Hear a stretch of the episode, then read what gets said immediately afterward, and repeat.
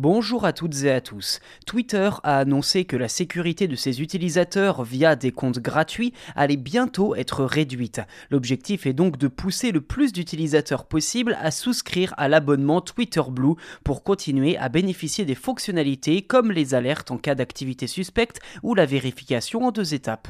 Depuis quelques jours, le réseau social fait circuler une notification afin de prévenir ses utilisateurs de la suppression de ces outils d'ici le 19 mars prochain.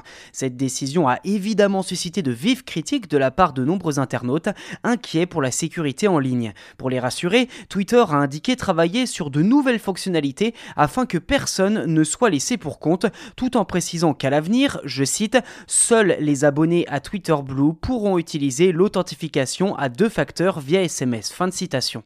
La stratégie de Twitter est donc parfaitement limpide. En réduisant les fonctionnalités de sécurité de ses comptes gratuits, Twitter pousse les utilisateurs à s'abonner pour protéger leurs comptes.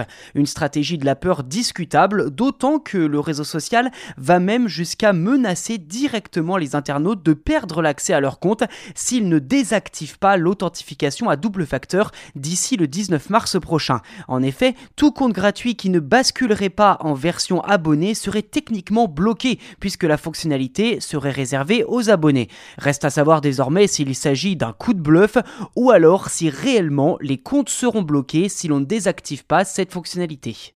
En somme, Twitter ne veut pas faire de Blue un échec et multiplie les exclusivités liées à cette offre payante comme l'édition de tweets jusqu'à 5 fois dans les 30 minutes suivant sa publication, le téléchargement de vidéos en définition 1080p jusqu'à 60 minutes, 50% de publicité en moins dans son fil d'actualité et bientôt l'authentification à double facteur par SMS donc.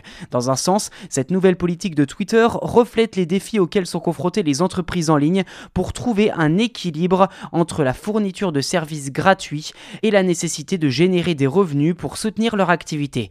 Côté abonnement, les utilisateurs de Twitter ont le choix entre celui à 8 euros par mois ou 84 euros par an en souscrivant sur un PC, ou bien 11 euros par mois en passant par un smartphone. Pas sûr que le prix de la sécurité, selon Twitter, ne satisfasse tout le monde.